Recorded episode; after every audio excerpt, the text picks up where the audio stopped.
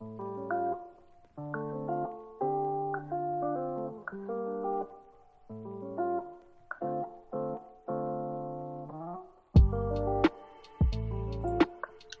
¿qué tal amigos? Eh, el día de hoy nos encontramos con un panita, con un compañero, con un gran amigo mío, el gran Iván Muñoz. Entonces, pues, saluda amigo mío. Hola, mucho gusto. ¿Cómo están? Bueno, para los que no conozcan a mi amigo Iván, eh, Iván hace streams por Facebook en su página de No Soy Iván también, eh, bueno, pues yo considero también que es uno, un buen fotógrafo. Tiene ahí unos pequeños trabajos de fotografía que también pueden revisar en su Instagram. Y les voy a dejar aquí abajo en la descripción su link para que puedan revisar su trabajo y pues ahí también puedan contactarlo. Gracias, amigo. Eh, empezamos directamente con la parte de videojuegos. Eh, quiero conocer también eh, un poquito sobre lo que es, pues, el motivo por el cual empezaste a hacer eh, stream y pues nada, simplemente el hecho yo creo que de esta cuarentena es como un poquito el motivo, pero más allá de eso, ¿cuál es el motivo por el cual te animaste a hacer stream? Pues yo creo que fue más como por, por hobby. nunca lo vi como un como una meta a largo plazo como crecer tal vez sí como pero es como en segundo plano pero pues cuando empezó lo de la pandemia este pues empecé a jugar con unos amigos y se nos vino esa idea no de no pues estaría chido este hiciéramos stream y no sé qué y con nuestras pendejadas y no sé qué y este pues dije no sí estaría chido y desde ahí como que me metí la idea entonces dije, no, pues tengo una lab que, que funciona bien, o sea, como para soportar un stream y todo eso. Y digamos que fue como poco a poco. Como que primero empezó como con un... Estaría chido hacer stream y luego como que se me metió la idea, como que se me clavó la idea. Dije, ah, pues estaría bien. Y luego por hobby, o sea, luego como por, por diversión, me gusta. Y este, y digo, si me paso luego este, horas jugando, pues estaría chido que lo hiciera stream, ¿no? Que, que más gente me viera. ¿Y ya tenías como este tipo de conocimiento sobre los programas que ibas a usar o tenías algún tipo de idea sobre lo que querías hacer como tal o si te querías dedicar como a algún tipo de videojuego? Eh, no, pues, pues yo creo que el videojuego principal, los videojuegos principales son los este, videojuegos este, eSports, que son los principales que se ocupan como para eventos de competitivos, pero no, no sabía nada de, de programas ni cómo configurar, o sea, todo lo empecé desde cero, buscando en internet, buscando este qué puedo mejorar, qué puedo quitar, cómo, cómo puedo hacerle para que una mi bueno, mi computadora sea más, más rápida de procesar. es como, si esta vez sí tuve que empezar de cero, o sea, como todo a mi cuenta y irle investigando, creando, este, un poco como diseñando mi propio imagen o estilo de, de todo eso. Y bueno, me parece curioso el nombre de No Soy Iván, porque una vez lo mencionaste que no estaba disponible, creo que con I, y tuviste que usar, tuviste que usar una L, bueno, yo supongo. ¿De dónde viene esa idea de tu nombre de No Soy Iván? Pues, digamos que, no sé, se dio como. como de pronto la idea. nunca me. Nunca tomé en base algo para el nombre No Soy Iván. Porque, pues, no sé, como hay varios streamers y ningún streamer tiene como el nombre de su nombre completo que viene en la INE o todo ese desmadre. Siempre se tratan como de poner un pronombre porque es más fácil como de recordarlo y, y dije, pues no soy Iván, suena bien. O sea, nunca, no hay como una base de, de ese nombre, nada más como que se me ocurrió y dije, ah, no soy Iván, suena chido.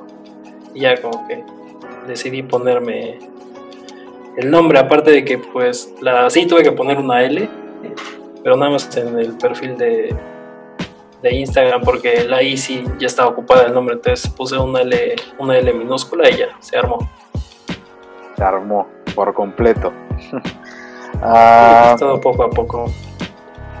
Bueno, pues también eh, pues es interesante también para las personas que, pues, que nos escuchan que quieran hacer pues streamers que se den cuenta de que aquí mi panita empezó desde cero y pues yo lo que veo cada vez sus streamings van mejor, tienen mejores programas, tiene buen audio, muy buena calidad hasta eso. Y bueno, lo que yo pues me, me interesa saber y también es como al, bueno, no sé si es una pregunta personal, pero ¿tienes algún tipo de meta o tienes algún tipo de objetivo en el cual quieras llegar eh, si eres streamer? Mm, no, o sea, ponle que luego Sadie, como ves que me imagino de que qué, tan cool sería pasar como a ese plano de que más gente te conozca, más gente como que te admire y todo eso. Pero yo sé que si uno quiere este, hacer stream o dedicarse a algo en general, es meterle mucho empeño y mucha dedicación. O sea, ya, ya cuando sabes que te quieres dedicar a algo, es meterte así full. O sea, no dejarlo para nada. Y, y eso, o sea, es como meterle mucho desempeño y, disciplina a, eso. Bueno, yo también entiendo que también es como meterle también muchísimo gasto, pues el, material, luces, este, programas eh, para tu set o que quizás también quieres como armar ahí eh, colaboraciones, etcétera. Entonces, ¿tú te dedicarías completo, o sea, llenamente a eso? Mm, fíjate que sí me gusta mucho la idea, pero ahorita lo que es el mercado, por así decirlo, lo que es este eh, pues, la comunidad gamer eh, hablando sobre los streamers ya está como que muy saturada. ya es como algo difícil salir y que te conozcan. Porque sí hay como varios bachecitos, pero pues no sé, realmente no, no es algo que me tomaría de lleno, lo tomaría como de hobby. Claro, pues sí, eh, entiendo el, punto en el que dices el, mercado está saturado porque, eh, pues sí, en, cierto tiempo yo también eh, estaba pensando en intentar hacer streams, pero la verdad es que una, pues no, no quiero como tal meterme de lleno a estar investigando como pues cómo hacer el stream, cómo implementar eh, programas para que la no se me sature o cosas así, porque pues de por sí no soy muy bueno como en esos temas y tampoco es como que me llene como tal y incluso aunque fuera hobby yo siento que estaría como estaría muy difícil pero también siento que mi manera de hablar y mi manera de actuar pues sí colaborarían un poquito porque a veces soy un poquito torpe. Pero bueno entrando de lleno como tal a la parte más gamer tuya, eh, ¿cuáles son tus juegos favoritos? Porque yo siempre veo que juegas Fortnite o Warzone, e incluso también hay algunas veces que juegas algunos otros que la verdad desconozco, pero así quiero conocer una, tus videojuegos favoritos como streamer y de la parte personal tuya, ¿cuáles son tus videojuegos favoritos? Yo creo que de para hacer stream lo que más pega ahorita son, creo que los juegos como Battle Royale, que son Fortnite y, Warzone. Es que son los como que los más top ahorita. Y este y personalmente pues, a mí me gustan mucho como los juegos que le meten mucha cinemática, como que se desempeñan más en lo visual y este hay, hay dos, tres juegos. Hay uno que se llama Hellblade, que es este especialmente como exclusivo de Xbox. Eh, Zelda, el último que salió para, para Nintendo Switch. Y, y los que me gustaría jugar, no los he jugado, pero los que me gustaría jugar sería este The Last of Us de Eh, PlayStation. Muy bueno, una exclusiva de PlayStation muy buena, la verdad. Sí, no, buenísimos. Me acuerdo, yo me acuerdo que cuando salió The Last of Us, eh, me acuerdo que acaba de terminar el Uncharted 3. Y la verdad es que también los juegos de Uncharted son mis favoritos, porque aparte de que son exclusivos para Play, tienen unos gráficos y unas cinemáticas muy interesantes. Y recuerdo que apenas salió este videojuego The Last of Us, yo pensé que era pues parte del mundo de Uncharted.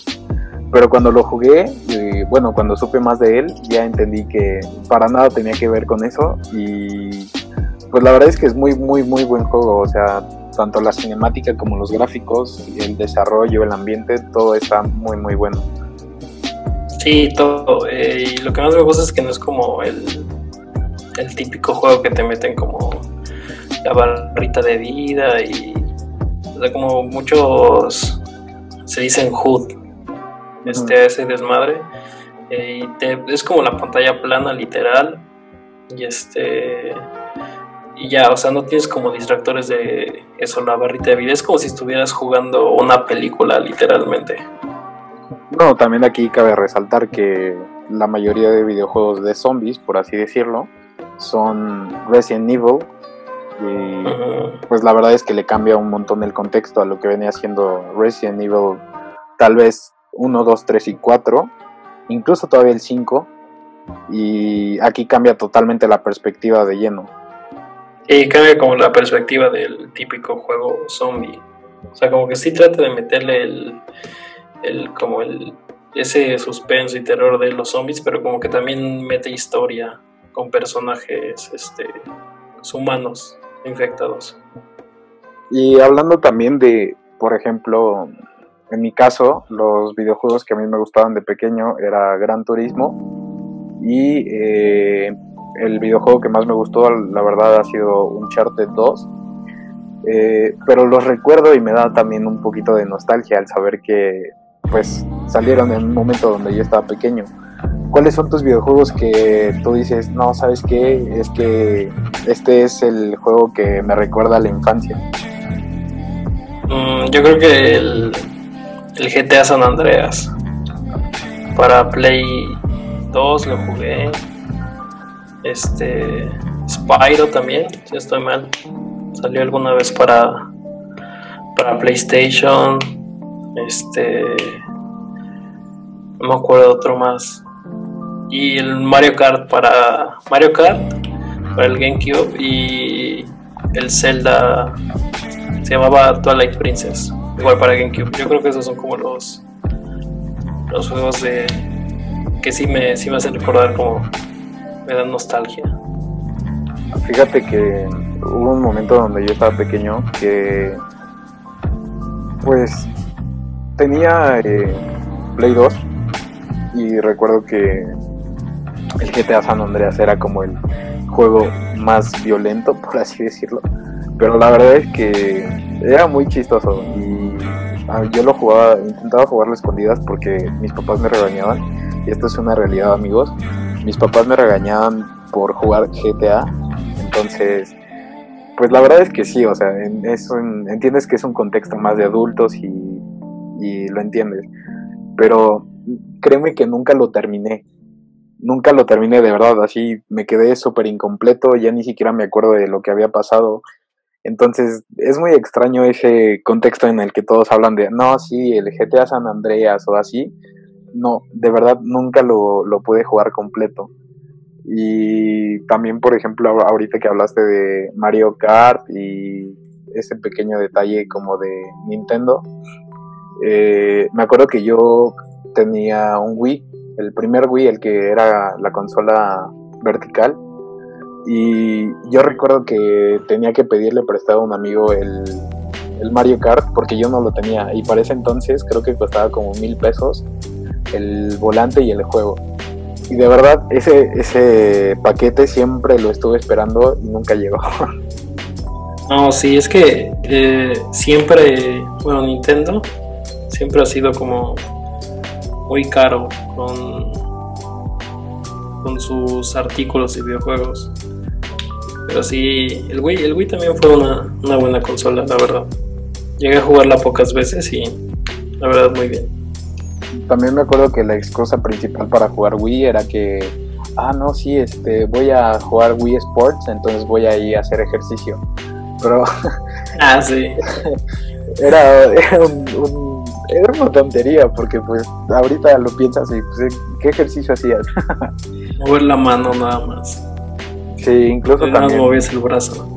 Sí, y de hecho me acuerdo también que cuando empezó como este momento de en que Play intentó sacar su control inalámbrico, no les pegó. Y aunque trataban de promocionarlo mucho, para nada pegó este control. Estaba, pues nunca lo compré, pero sí lo llegué a usar por un amigo. Y la verdad es que estaba, yo lo sentía muy corriente y tal vez es como que el desarrollo del control del, de Wii a PlayStation era muy muy diferente y la verdad es que Wii siempre ganó en ese aspecto. Y bueno, igual aparte porque el Wii literalmente el control de Wii era ese, o sea, no había como un una alternativa. Y pues sí, como Play siempre se ha manejado como con un un control de dos joystick y todo eso. Eh, sí, no, no le quedó buena la idea de querer como, como suplantar al, al Wii. Sí, de hecho, este, bueno, yo recuerdo que apenas salió, creo que salió el Wii U y yo lo quería, pero la verdad es que ya como entendiendo ahorita lo que pasó, pues el Wii U fue un fracaso, un fracaso total. Sí, se, se murió muy rápido la consola, la verdad. No, no tuvo mucho, mucho apoyo ni de la gente ni, ni de Nintendo. Bueno, pero ahora eh, hablando como tal de lleno al stream, eh, ¿cuáles son tus streamers favoritos? Y pues digamos qué tipo de contenido ellos hacen y si te motivas con alguno de, ellos. Mm, no, no acostumbro mucho a ver streams. Pocas veces, nada más he visto, veo a un güey que se llama Juan, Juan Aniquilador, algo así, es esposo de Ari Gameplays. Y veo otra tipa que se llama Sugu, es una chica coreana española. Pero digamos que, o sea, no se puede comparar como uno con el otro, porque el otro güey, el que es esposo de Ari Gameplays, sí es como muy lleno al videojuego. Y, y lo que es la otra tipa, Sugu, sí es más como de jugar, pero como que también platica más, como que es como un como más interacción, ándale, entre entre seguidor y y este y streamer. Entonces sí, o sea, sí, sí me motiva porque son como streamers que te das cuenta que obviamente empiezan desde cero y este y van como creciendo poco a poco y, y eso es como que muy no sé, siento que la gente debe de aprender eso y hasta yo, de que todo se... Todo es poco a poco y no te puedes esperar este, resultados en dos semanas.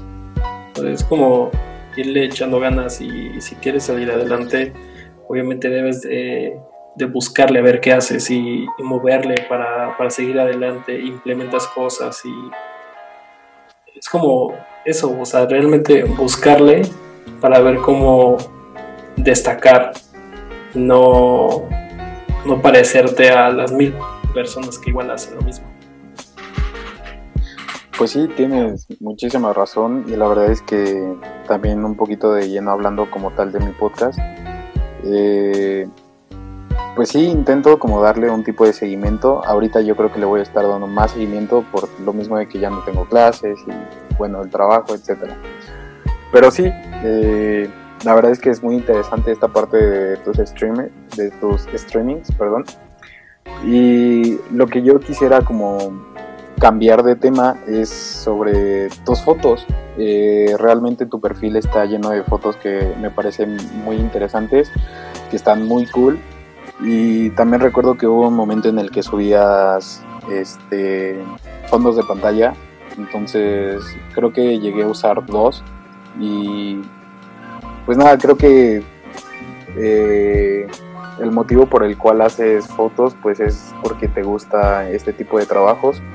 Entonces, realmente, ¿cuál es el motivo por el que empezaste a tomar fotos?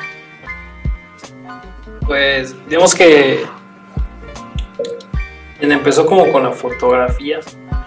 Fue mi hermano y este, pues obviamente él le fue como dando poco a poco y a, y mí me fue interesando. Entonces, este, yo para mis 16, ah, para mis 16, 15 años, si estoy mal, este, me regalaron una cámara y, este, y, ahí fue cuando empecé, ahí también empecé, no puedo decir que desde cero, porque ya tenía como un, un aprendizaje básico por, pues, obviamente, mi hermano, y este, pues igual, o sea, como todo pues, se va aprendiendo poco a poco y, y no es tan difícil, igual este, pues es difícil también sobresalir en, México, eh, como intentando ser un fotógrafo destacado por lo mismo, porque como la fotografía, la fotografía forma parte como de las artes,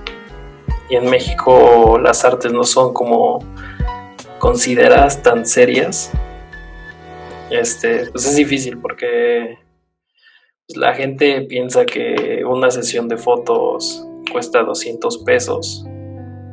Y pues hay fotógrafos que, este, que le dan ese precio, pero es este, tú cómo valores tu trabajo, porque no, no es este, nada más como apachurrar un botón y ya es como un, no digo que sea tan profundo todo esto, pero sí es como un estudio que debes de seguir de, de cómo funciona la cámara y todo eso, y tampoco no es como que la cámara cueste 10 pesos.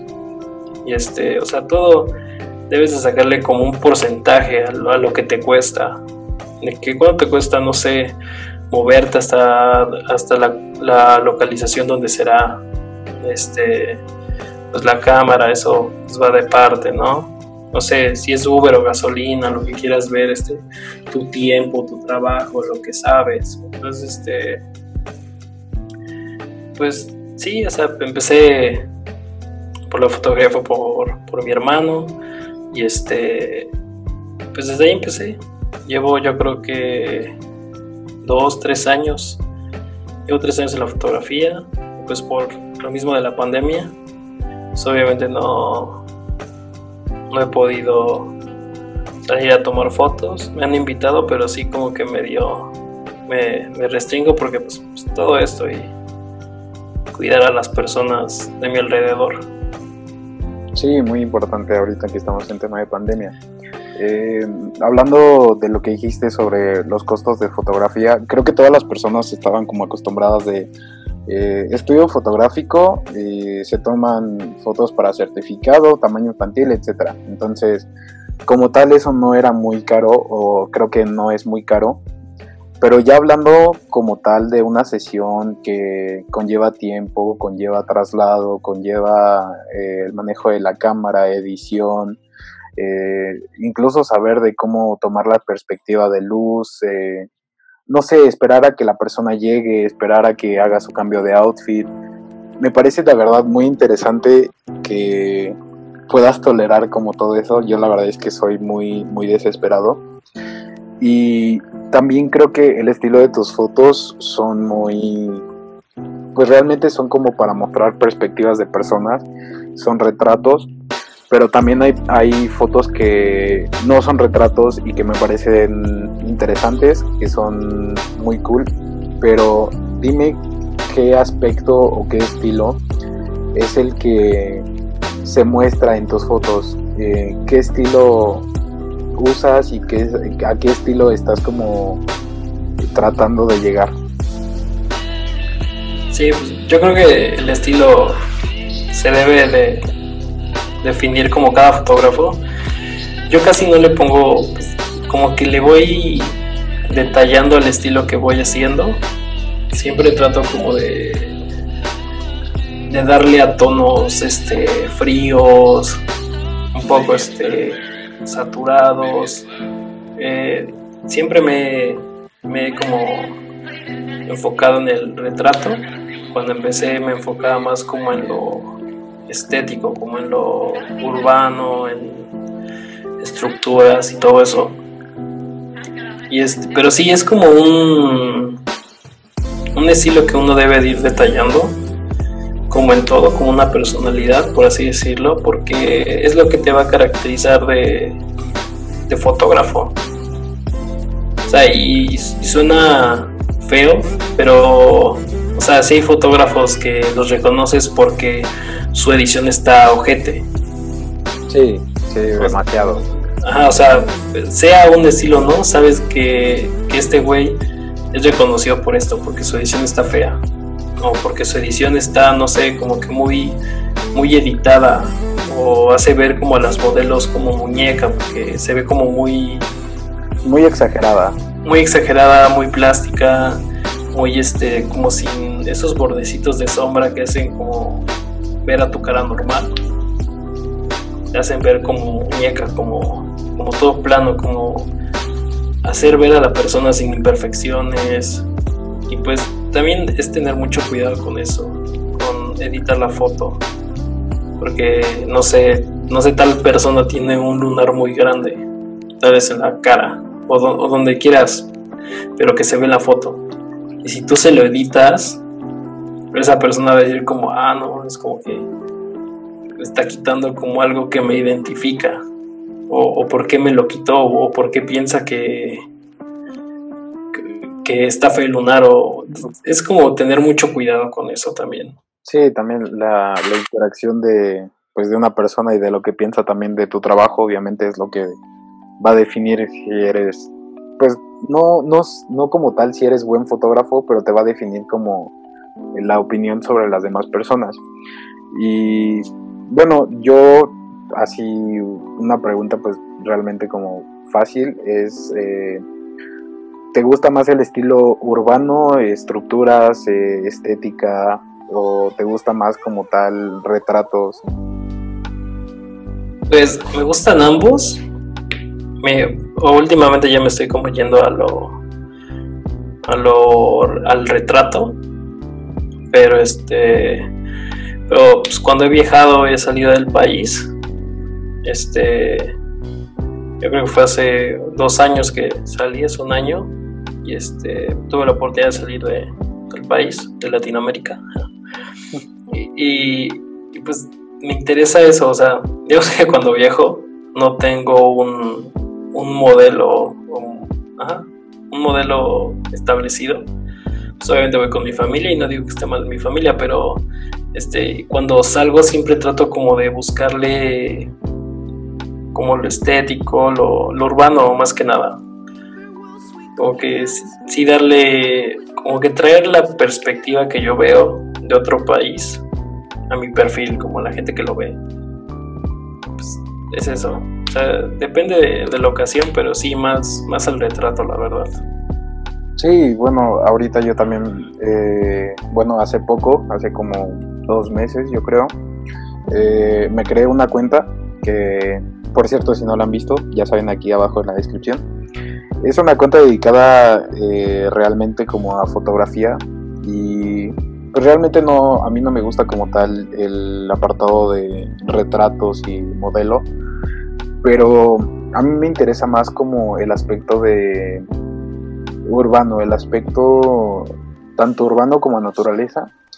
Y la verdad es que, pues yo, o sea, sí tengo una cámara y la verdad es que es muy buena cámara pero realmente lo que yo quiero es como dar un pequeño toque pues más minimalista al usar pues mi celular y la verdad aunque no es un dispositivo que tenga una cámara eh, pues profesional es un dispositivo que tiene una buena cámara y detalla muy bien los colores. Ahora, eh, ¿tú qué consideras que puede interactuar como tal en una foto perfecta, sin edición y que esté relacionado como tal al uso de tu cámara? Mm, es que sí, digamos, ahorita ya es imposible que te encuentres una foto sin editar. Porque, digamos, antes sí, antes era como de tomar la foto y subirla así como se viera. Pero estamos como ahorita en un en una época donde importa el, el qué dirán. Entonces, este para que se vea una foto bien, no perfecta, si es como que en la cámara existe una cosa que se llama cuadrícula y donde se interseccionan los puntos se le llama punto de interés. Entonces este es como poner este al modelo o algo como llamativo en ese punto de interés para que la persona cuando la vea sea lo primero que vea. Y es que no existe en sí como una foto perfecta, pero sí es como truquillos antes de la edición como para que se vea bien, como esos puntos de interés o, los recortes que debes de darle a la persona del cuerpo, de que no cortarle, no sé, media frente o, o las manos, o sea, no es tan complicado de entenderlo bueno, es, eh, interesante este punto del el, punto donde se tiene que destacar como tal esta foto, que realmente yo no lo sabía y no lo tomaba como tanto en cuenta, pero eh, lo voy a tomar como consejo, porque sí, este, eh, yo no lo sabía y realmente tomaba como una foto en general. Y bueno, hablando ya como la parte final, del aspecto de fotografía, ¿tú te considerarías eh, profesional, semiprofesional y cómo tú crees que sería innovador para ti el hecho de seguir en este aspecto de fotografía? Pues em, sí, yo siento que me considero medio, como que ni tan profesional, pero ni tan novato. Pero innovarte es como algo difícil porque estás como en un filo de saber si la gente le va a gustar lo que haces o no. Y, queda como siempre esa parte de ah, haz lo que te gusta, pero sin que la gente te vea. Pero o hazlo, o haz lo que a la gente le gusta ver, pero lo que a ti no te gusta. O sea, siento que innovarse en algo que ya lleva tiempo es difícil. Sí, el, aspecto en el que pues también puedo decir que el mercado de fotografía se encuentra un poquito saturado y realmente cuando todo esto se puso de moda fue pues que será 2016 yo creo en el que muchísimas personas decidieron cambiarle el estilo de fotografía y hacer eh, sesiones y tomar aspectos generales como que se vieran bien. Pero creo que yo, la verdad, me considero buen admirador de tu trabajo. Gracias. Aunque debo de ser honesto, hubo un tiempo donde sentí que exagerabas un poco y yo estaba, o sea, la verdad estaba pues era inmaduro y desconocía como tal este aspecto de tu trabajo. Y entonces hubo un, bueno, no sé si viste que en un post de Facebook eh, te eché un poquito de tierra y lo siento amigo. no debía hacer eso, pero ahora solo tenía que decir esto para cerrar ah, pues, no, la, la neta, este, no, no me acuerdo haber visto algo, la neta. Pero es que sí, es como estás siempre que estás como expuesto a, pues a lo que es internet y todo eso, estás teniendo en cuenta que siempre hay una opinión, sea buena o mala, te guste o no, te va a caer este en algún momento. Y, y, ajá, y, tú sabes como persona cómo tomar ese ese consejo o ese comentario de hate. Porque no, no te la puedes vivir dándole gusto a todos. Y, y eso, o sea, no te la puedes vivir. De, de, ah, no le gustó esto, ah, lo voy a cambiar. Y este, y no le gustó esto, ah, pues también lo voy a cambiar. Es como hacer las cosas a tu gusto y pues, que se te resbale todo eso. Más como cachar lo que sí te sirve y lo que puedes este pues recuperar de de lo bueno o de los malos comentarios. O sea, tal vez te puede decir, no, es que eres un pendejo, como que no, no sabes este, recortar bien las imágenes. Entonces de ahí tú nada más agarras el, ah, este, no sabes recortar bien las imágenes. Y ya te pones a buscar como de que, ah, pues deja checo si mi trabajo realmente si está mal o no. Y ah, bueno, sí está mal. Este, y te pones como a investigar, son como cosillas que también tener en cuenta si, si estás como en internet exponiéndote. Sí, es, es un aspecto muy importante que todos sepan lidiar con, con el hate y que pues de alguna manera como puedas considerar que es una crítica hacia tu trabajo, que a fin de cuentas lo tomas, como tú dices, para mejorar, para cambiar el estilo que, que tú tienes, para pues crecer en esta comunidad de contenido multimedia. Pero sí realmente también hay que reconocer que hay personas que pues solo quieren tirar tu trabajo porque no les gusta, porque para ellos es como cualquier cosa y la verdad es que no. Eh, creo que sí mucha gente debería considerar este tipo de aspectos porque también hay mucha gente que dejó de hacer contenido multimedia por esto mismo. Entonces, pues ustedes amigos también, si para todos los que nos están escuchando, eh, tomen en cuenta de que lo que tú haces lo puedes mejorar si tomas lo mejor de lo peor y tampoco se dejen, pues no se dejen llevar por esos malos comentarios que la gente dice, porque de verdad cuando una persona te dice admiro tu trabajo, créanme que es muy reconfortante y el saber que le estás eh, dando gusto a una persona que admira tu trabajo, que reconoce tu trabajo y que reconoce tu esfuerzo, pues es como muy satisfactorio y también es muy grato. Y saber que alguien aprecia no solamente el, producto, sino como que todo lo que hay detrás de, eso.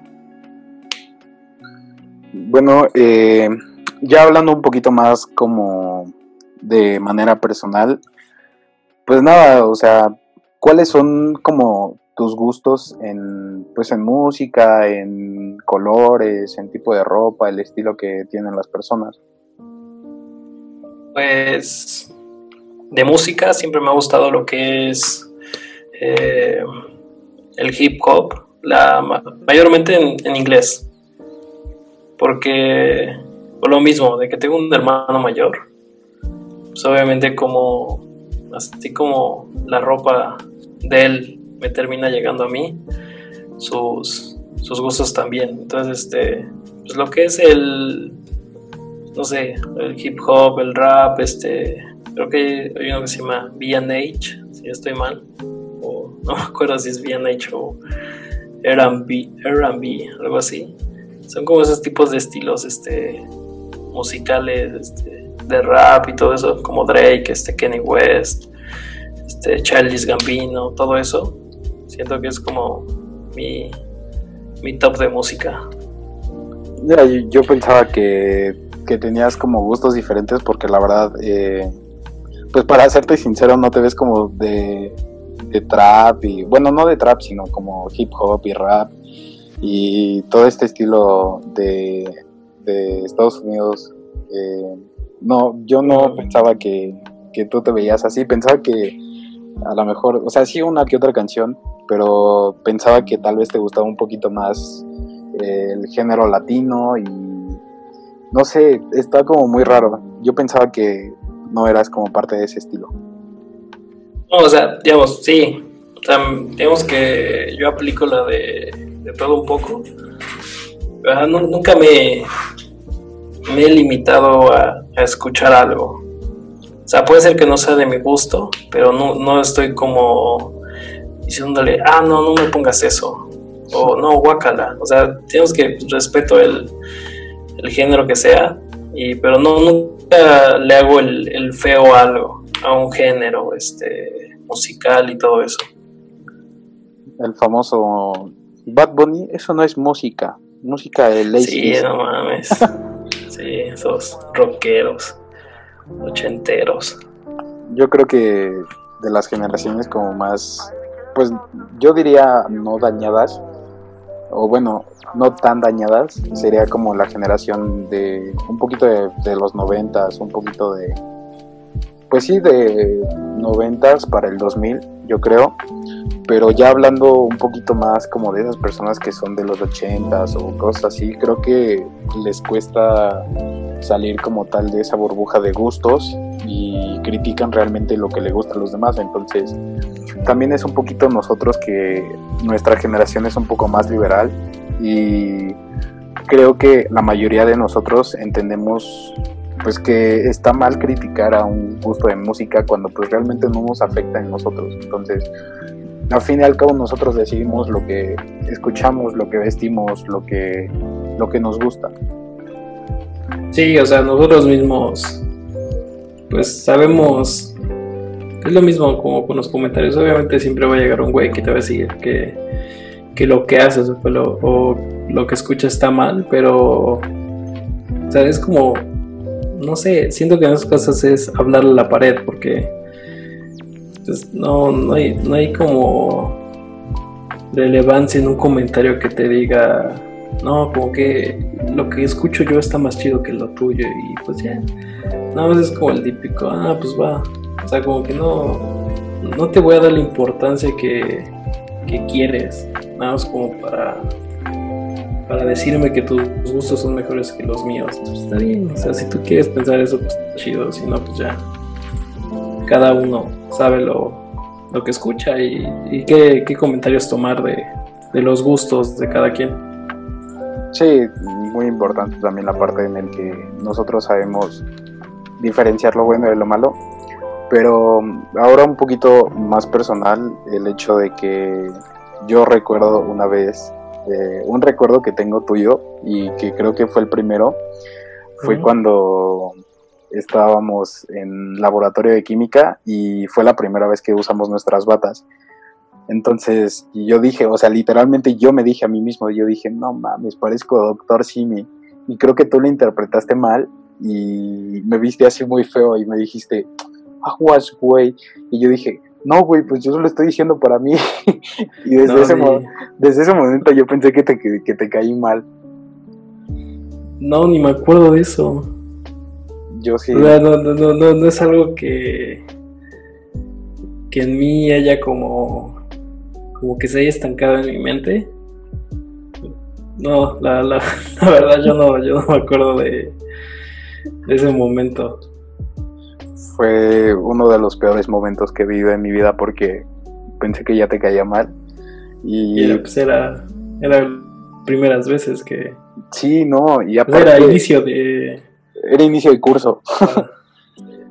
y este, pues ya, o sea, para la gente que no sepa, eh, Iván y yo empezamos a ser amigos, pues ya como en tercero de prepa.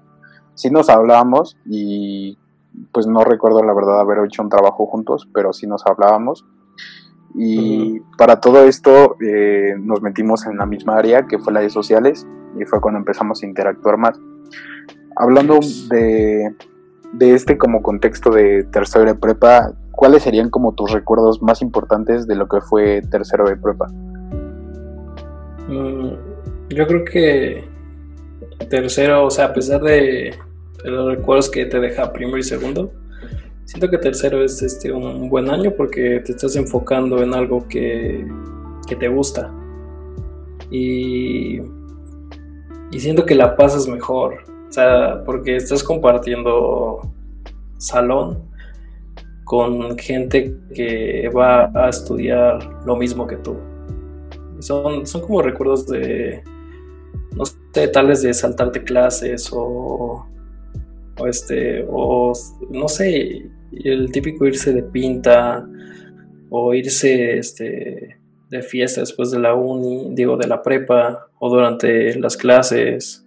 Siento que son como esos recuerdos que vas creando y te dejan como un, un buen sabor de boca, ¿no? Que, que sí lo pasaste bien y que, y que sí lo disfrutaste. Eh, bueno, sí, eh, hablando directamente como tal de eso, creo que sí te dejan un buen sabor de boca, pero yo lo diría como tal en este momento, porque amigos, eh, no se salten clases, de verdad, no se salten, o bueno, sáltense pocas clases y cuando tengan la oportunidad de hacerlo, pero cuando de verdad no, no, no tengan la oportunidad, no lo hagan. Se los digo por experiencia y porque pues, realmente no la pasé tan chido, pero ahorita ya la verdad es que me causan un, pues me causan mucha risa y lo veo como de alguna manera chistoso, pero también lo veo y digo, no, es que yo era un desmadre ahí. Sí, cada quien como que en prepa estás como se descontrolan todos, porque como es más más libre, más eh, este sí, la, descontrola. La libertad, que te dan. Eh. Eh, pues ya nada más para terminar, amigo. Pues no sé si tengas algún proyecto, alguna meta que te gustaría cumplir en un periodo de tiempo. No sé, ¿qué es lo que tú esperas como persona y como creador de contenido en un futuro? Pues tomarme más en serio lo que hago.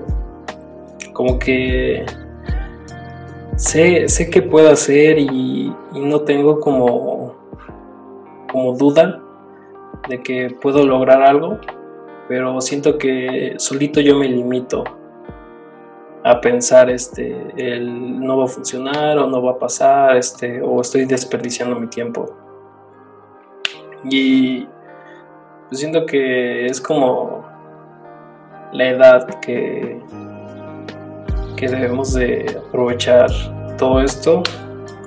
El otro día escuché este algo de Guillermo del Toro, que, entre los 17 y 27 años es como la edad donde más te sientes idiota, como que te estancas y no sabes qué hacer, pero, pero sabes que no es así.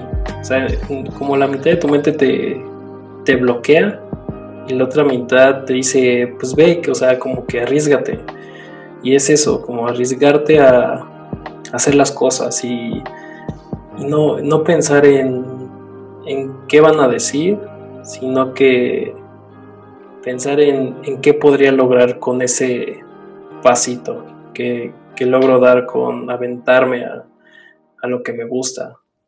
Es como echarle ganas y es lo que me falta a mí.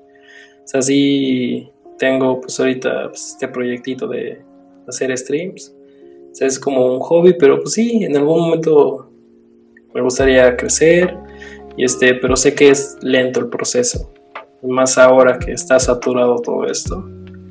Es este lento, pero es todo con tiempo. Y este y echarle ganas y ponerte como la, la meta de, poder cumplir algo y, y, asegurarte, no ponerte como expectativas muy altas. Es como todo como pasitos cortitos para llegar a, a crecer. Sí, eh, hablando de esta parte de la edad que tú mencionas, lo que hoy me pasó y que me puse a pensar es que, por ejemplo, yo tengo 19 años y literalmente me puse a escuchar música y revisé un poco, es música que realmente no va como con, conmigo al 100%, pero empecé a escuchar una canción de Natanael Cano y leí un poquito sobre lo que dice Apple Music de él y la verdad es que me cambió la perspectiva de como decir, no mames, este güey a sus 19 años ya está creando música, ya tiene muchos seguidores y yo a mis 19 no estoy haciendo como tal nada que pues que pueda generar como algún tipo de legado o algún tipo de opinión sobre, sobre mí. Pero también la pensé y dije, ¿sabes qué? O sea, la, la verdad es que todos tenemos diferentes oportunidades, o sea, no es que como tal yo haya dicho, ah, pues es que no voy a hacer esto, no voy a hacer el otro, sino que cada quien encuentra y pues crea las oportunidades que, que, tiene cada uno y eso no significa que esté mal, significa que cada persona es diferente y cada persona tiene talento para hacer diferentes cosas.